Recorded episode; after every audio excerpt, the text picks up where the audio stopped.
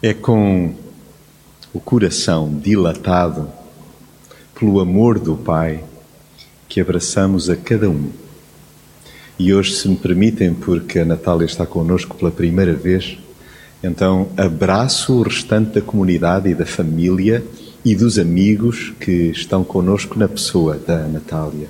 E que este tempo seja, então, também de crescimento, de edificação, e que juntos aqui possamos aprofundar a compreensão sobre o que é que é isto de um coração de carne. À primeira, confesso-vos que ao pensar num coração de carne eu torceria o nariz, porque o associaria a um coração carnal. Mas o coração de carne, conforme já ouvimos hoje na Escritura, é o coração sensível só que a vida, não sei se estão comigo, em geral endurece-nos o coração. Os embates, as pancadas, os traumas, as desilusões. O facto de quantas vezes vivermos o dia a dia assenta em expectativas e o nosso coração vai se fechando, vai se tornando como pedra, granítico. É tão interessante que essa petrificação, esse endurecimento tem tanto que ver com os sustos e com os trambolhões que fomos sofrendo, que fomos experimentando no decorrer da vida.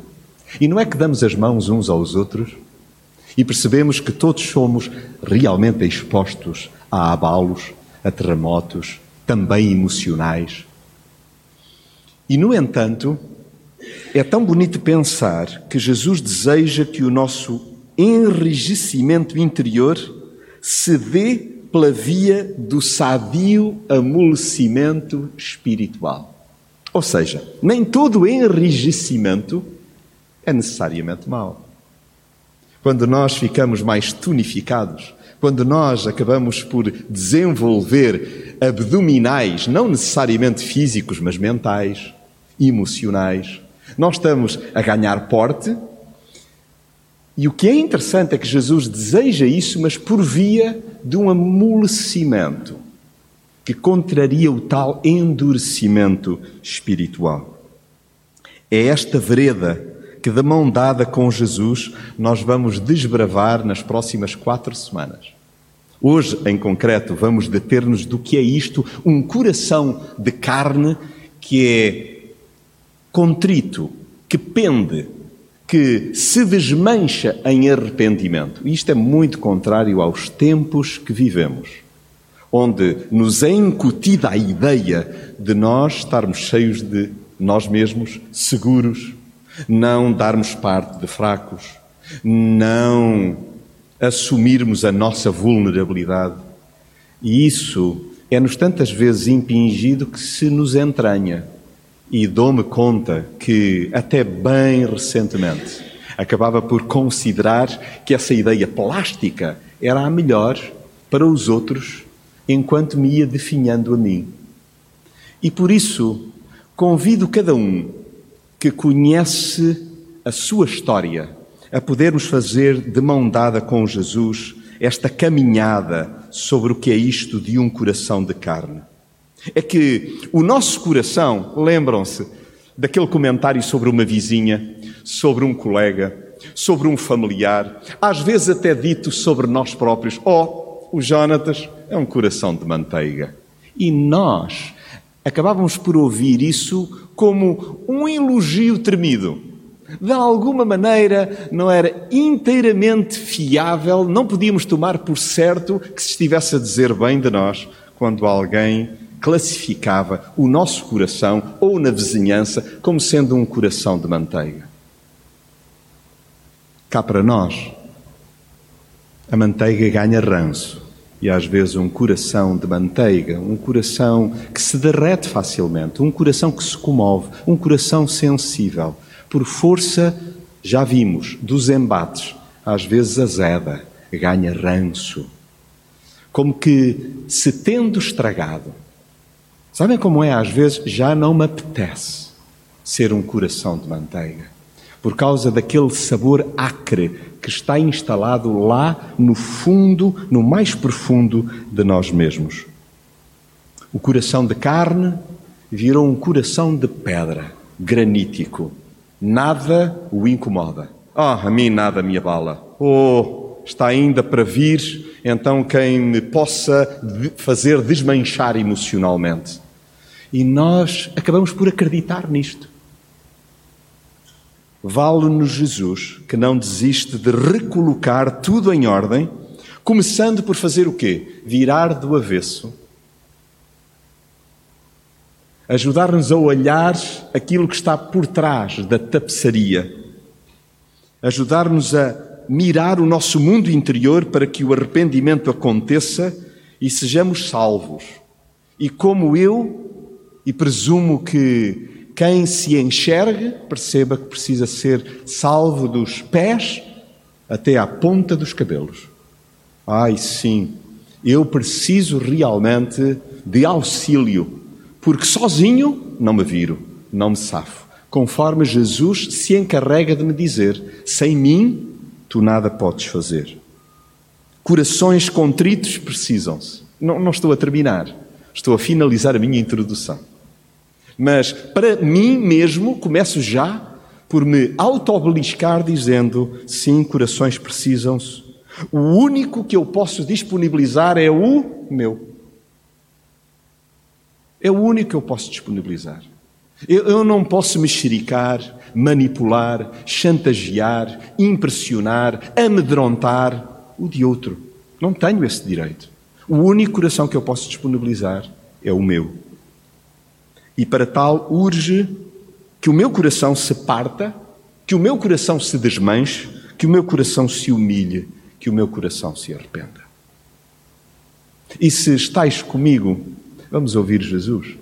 É a voz dele que nós queremos que de facto sobressaia, num verso só ainda que possamos viajar por outros momentos em que na palavra, tal qual já ouvimos hoje em Jeremias, em Ezequiel, noutros recantos da Escritura, então ser afirmado que esse é o propósito, esse é o plano de um Pai que nos ama profundamente e que pela voz de Jesus deixa mais uma vez bem claro que o que Ele deseja de mim e de ti é um coração contrito. Então convido-vos a juntos abrirmos em Marcos, no capítulo 1, lá no versículo 15.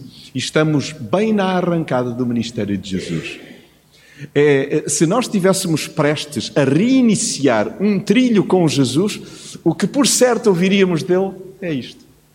E como eu preciso de ouvir várias vezes, porque não ao dia, exatamente estas palavras sussurradas por Jesus. O que é que Jesus dizia, sendo que o ambiente era particularmente assustador? Se quiserdes comigo, vamos visitar juntos o versículo 14. Ora, depois que João foi entregue, veio Jesus para a Galileia pregando o Evangelho de Deus. As hostes espirituais, o despertamento espiritual que estava a acontecer, foi fortemente abalado porque João acabou então por ser cativo ser preso, ser entregue. Jesus inicia o seu ministério. E o que é que, de facto, ele afirma aos quatro ventos? Ele afirma de maneira que eu e tu, e todos aqueles que se disponibilizam para o ouvir, o que dele ouvem? Diz lá o versículo 15: O tempo está cumprido e é chegado o reino de Deus arrependei-vos e crede no Evangelho. Noutra versão, o texto afirma: Jesus dizia, é chegada a hora. Aquilo que há pouco ouvíamos, o tempo cumpriu-se, chegou a hora. O reino de Deus está próximo. Arrependam-se. Arrependam-se de quê? Dos pecados. E creiam Creiam no Evangelho, creiam nesta boa nova. O coração de pedra, granítico e impenetrável, é um coração que está cheio de si. Eu peço-te que te demores enquanto eu faço o mesmo comigo. O meu coração, ele ganha uma forma de pedra quando está absolutamente cheio de si, inacessível ao outro e onde até eu tenho dificuldade em me demorar lá, em me visitar, em me conhecer.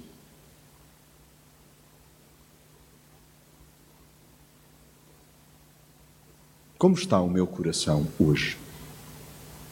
Fechado, inacessível, com uma pedra à porta, com trancas. Bom, mas Jonatas, se tu aqui estás e se eu aqui estou, se nós aqui estamos, isso é sinal de que há uma disponibilidade interior. Confirmo, mas também é verdade que em muitos dias estive em comunidade estava como que dizia ontem numa conferência de mulheres, eu, enquanto homem, nessas alturas, usando saltos altos. Faz sentido? O que é isto de um homem ou uma mulher usar saltos altos, espiritualmente falando? É quando estamos cheios do nosso próprio ego, cheios do nosso próprio umbigo, cheios de nós mesmos com uma postura altiva, então com uma altura que não corresponde efetivamente à nossa estatura, querendo impressionar. O coração de pedra é o coração convencido da sua pertença, autossuficiência e, pior, convencido da sua própria bondade. Ah, não, eu não preciso, isso não é para mim. Não, não, eu não preciso de fazer esse tipo então de viragem, de mudança, de transformação. Não, eu não tenho que me expor aos outros. Não, essa área não é para trabalhar. Não, não, o que é que os outros vão pensar de mim se eu vou pedir ajuda? Então, isso é um indício forte de um coração de pedra que me assistiu e que não estou livre que me aconteça, porque já é problemático se eu digo, não, coração de pedra eu nunca mais vou ter. Bom, é importante que esteja suficientemente mole, trabalhável, manuseável, para reconhecer então que todos os dias é necessário eu buscar esse amolecimento interior. O coração de pedra é aquele que presume que não precisa de nada ou de ninguém. Não, não, eu cá vir-me sozinho. Estamos a braços com tantos desafios e não, não. Reconhecer, dar o braço a torcer, admitir que saberia bem ter um colo, ter um ombro, ter uma mão, ter ouvidos, ter alguém ao lado. Mas o coração de pedra teima, teima que não precisa de nada ou de ninguém. E nada mais falso e perigoso do que isto que acabamos de refletir. Lá em Jeremias, no capítulo 17, no verso 9, o texto dizia-nos: o coração é algo de muito enganador e desesperadamente mau. Ninguém sabe na realidade como ele é ruim. Espera, isto a ser dito de que coração? Eh, eh, de que pessoa aqui em concreto? De mim. Que cada um possa realmente ver-se ao espelho. A Bíblia como um espelho. A palavra que acaba por ajudar-nos a perceber como estamos, ajuda-nos a constatar a nossa própria miséria, a nossa falibilidade. Então, vamos juntos ler os lábios de Jesus? Gostam desta ideia de nós podermos olhar para Jesus e ler-lhe os lábios? Jesus, o que estás a dizer? Porque nada do que Jesus diz, concordamos, é por acaso. É casuístico é, é, digamos que é caprichoso. Não, não. Jesus, quando afirma algo, é realmente poderoso. É amoroso, é eterno, mas é firme, é verdadeiro. Jesus conhece-me, conhece-te de alto a baixo. Não há recantos viscerais que lhe sejam desconhecidos. Então que eu o ouça quando ele me diz: É chegada a hora, o tempo cumpriu-se, é hoje. Por que não hoje? Por que não hoje para nós darmos espaço ao quebrantamento, ao arrependimento, à contrição? Oh, mas eu não estava à espera, não planeei nada disto. Eu vim tranquilo, eu vim para não ser incomodada, eu vim com o meu coração no lugar. Então, com a, a a consistência necessária não me está a apetecer nada a amolecer e verter lágrima. e admitir que preciso de me desmanchar. É por isso que Jesus, voltando nós ao capítulo 1, verso 15 de Marcos, o que é dito, o tempo está cumprido, a hora chegou e é chegado o reino, o reino de Deus. Daí que Jesus irrompa então pelo nosso ginásio mental, todos nós, fazemos-nos acompanhar de uma caixa cerebral que é riquíssima. E é lá que se dá, dia a dia, batalhas gigantescas. E Jesus irrompe pelo nosso ginásio mental e propõe-nos um exercício prioritário. Entre vários, há um que Jesus nos propõe e que é importante que nós possamos levar realmente a sério. Lembram-se dele? Ama o Senhor teu Deus com todo o teu coração, com toda a tua alma, com todo o teu entendimento, ou seja, com o teu ser inteiro, não apenas o teu ser físico, mas sim com uma dimensão emocional, espiritual, sim com o teu intelecto, sim com todas as páginas, então, dos sentimentos que te assaltam é importante lembrarmos que Jesus, Ele propõe-nos que nós possamos, com todo o nosso coração, amar a Deus. Chegou a altura de me descentrar e me focar no amor do Pai. Porque quantas vezes nos assalta este sentimento? Eu não mereço ser amado. E por isso não nos demoramos muito neste amor que realmente também de nós é requerido. Para que o nosso coração possa ser entregue na totalidade, o nosso coração completo, inteiro, holístico, completo, seja entregue ao Pai, é necessário que se desmoronem, que ruam outros amores. Quais são outros amores que nós temos e que se sobrepõem à entrega, à confiança? É que há amores que não são assumidos, estão escondidos ou são sublimados. Eu quero ginasticar o meu coração diariamente, expondo a exercícios espirituais, mas também a cargas práticas significativas para que o ego diminua e Deus sobressaia. Porque nós somos quantas vezes teóricos, não nos valendo também de um lado empírico, de uma vertente que é particularmente importante. Nós necessitamos mesmo de fazer exercícios espirituais diários.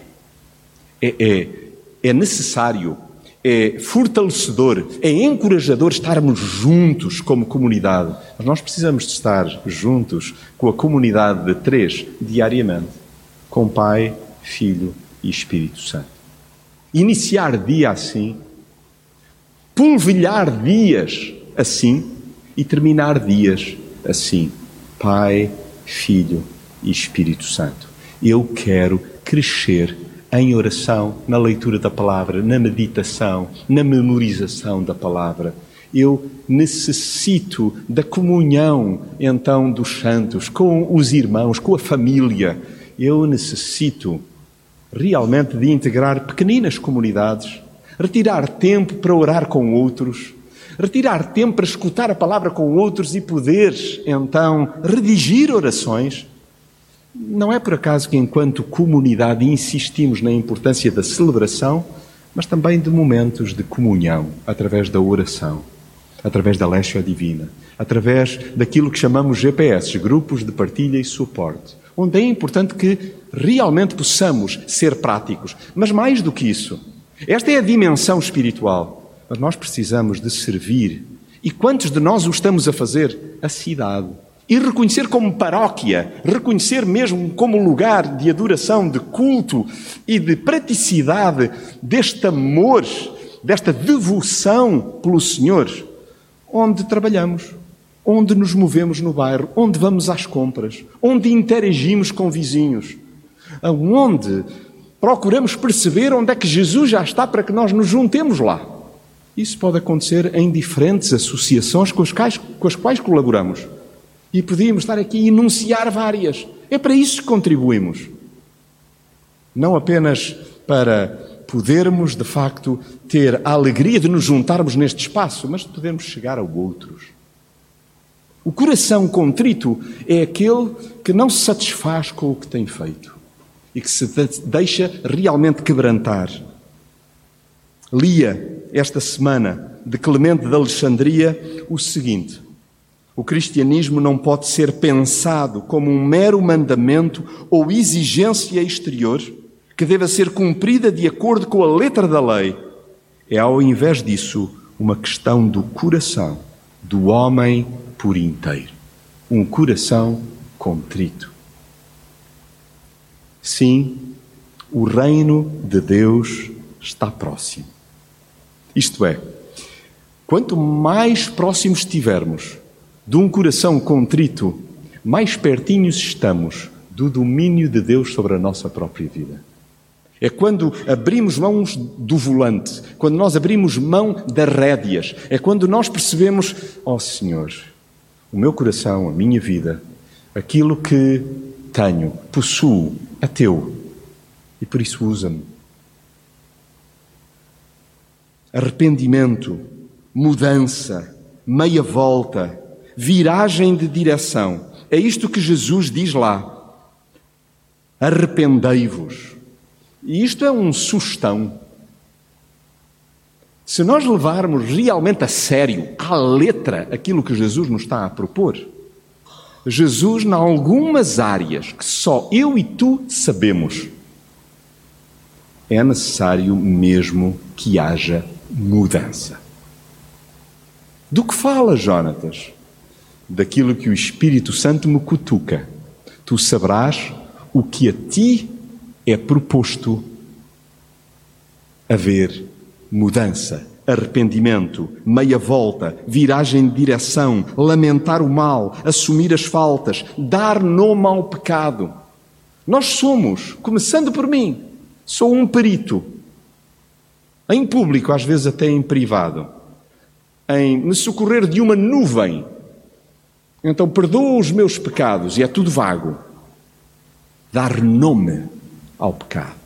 No sentido, Senhor, entristeci-me e sei que realmente não apreciaste nada.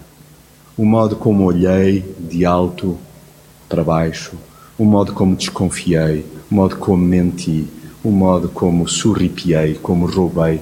É importante nós podermos dar nome e lamentar todos os dias. Nós temos que nos arrepender todos os dias. Chorar a miséria pessoal, desencerar a fachada, clamar por ajuda. Quando foi a última vez que eu e tu pedimos ajuda? Eu preciso de ajuda. Gritar por ajuda. Este é o lugar onde se espera que ninguém tenha receio de pedir ajuda. Grita, clama, faz o que tiveres a fazer. Lembras-te de Bartimeu? Ai, o que é que as pessoas vão dizer? O que é que as pessoas vão pensar? Não, Senhor, tem compaixão de mim, que sou um pecador. Lembram-se do que é que Jesus ensinou? Felizes aqueles cujo coração é puro. Felizes, bem-aventurados os limpos de coração. Lembram-se? O que é que Jesus diz que é a recompensa dos limpos de coração? Recordam-se? Bem-aventurados os limpos de coração, porque eles verão a Deus porque esses são realmente os que têm contacto. Imagina o que é isto, com um coração de pedra, com um coração nublado, com um coração cinzento, com um coração petrificado, com um coração impuro. Eu não vejo Deus. Eu, não vejo. eu estou tão cheio de mim que eu acho que me basto, que eu me viro, que eu me safo. Então importa realmente hoje que haja arrependimento, que haja confissão que haja uma concórdia no coração de que é urgente uma mudança. exposto o avesso da alma, há que treinar minuto a minuto. O quê? O que é que Jesus diz lá no final do verso 15, no capítulo 1 de Marcos? Arrependei-vos e crede no Evangelho. E crede nas boas novas. O que é isto de crer? Crer é a disposição para obedecer. E o que é isto de obedecer? Sabemos. A obediência é a escuta atenta, a escuta ativa. Realmente um desejo do coração de concretizar a boa nova, a boa notícia.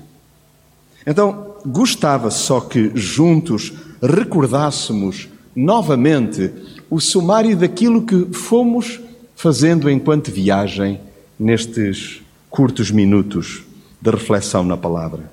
Jesus veio à Terra para nos colocar, para me colocar, para te colocar na rota do céu. O seu plano é imediato, pelo que a convivência chegada com o Pai pode dar-se quando? Talvez amanhã, para a semana. Não, aqui e agora. Ela pode ocorrer, dar-se. A boa nova é essa mesmo. O reino de Deus está próximo. Basta a disposição para mudarmos o modo egocêntrico de pensar que o seu domínio, o seu reino, vai dar-se sobre nós.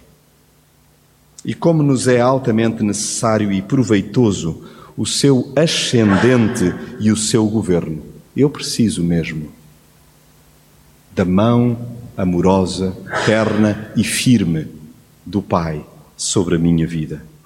Então viremos-nos para Deus e automaticamente ficaremos de costas para o que nos afasta dele. Basta centrarmos na voz, centrarmos-nos na voz de Jesus para fazermos escolhas ajustadas. E o que acontece quando assim optamos por fazer? O coração de pedra, espantosamente, milagrosamente, sobrenaturalmente, transforma-se num coração de carne. Eu preciso de um coração de carne. E é isso que sugiro que nós possamos ficar a refletir em conversa com o Pai, no silêncio do nosso coração, neste momento de interlúdio, neste momento de pausa, onde uma pergunta baila: O que é que Deus quer de mim? Pai, o que esperas de mim? E cada um de nós ouça: O que eu desejo, o que te sussurro, é que tu és um filho muito amado largue esse coração de pedra, porque eu quero transformá-lo num coração de carne. Fiquemos em momentos individuais, silenciosos, de oração.